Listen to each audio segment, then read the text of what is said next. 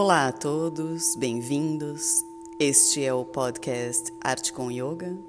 Eu sou Mariana Branco e hoje vou falar para vocês um pouco sobre os músculos respiratórios. Do ponto de vista funcional, considera-se que o tórax se estende desde o pescoço até a pelve e inclui a caixa torácica, o diafragma e o abdômen. Esta cavidade tem dois componentes rígidos: a coluna vertebral e a pelve, cujas formas não são modificadas pelos músculos respiratórios.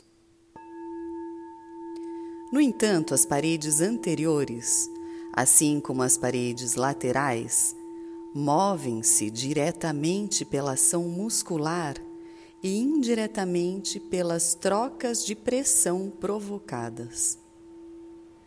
A respiração de repouso é sustentada basicamente pelo diafragma, mas para que sua ação seja eficaz, é necessário que os músculos intercostais externos estabilizem o tórax, impedindo que este afunde quando o diafragma é contraído. Durante a expiração tranquila, não existe atividade dos músculos expiratórios, já que esta fase é um fenômeno elástico passivo, é a volta elástica do pulmão. No entanto, o diafragma se mantém em contração decrescente no começo da expiração, evitando que o pulmão esvazie bruscamente por efeito da sua elasticidade.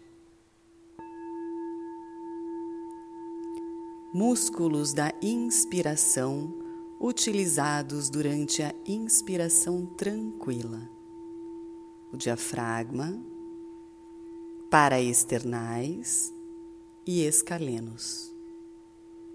Acessórios da inspiração: esternocleidomastoideo, peitorais e trapézio. Fixadores da parede torácica, intercostais externos músculos da expiração utilizados na respiração forçada, intercostais internos e abdominais.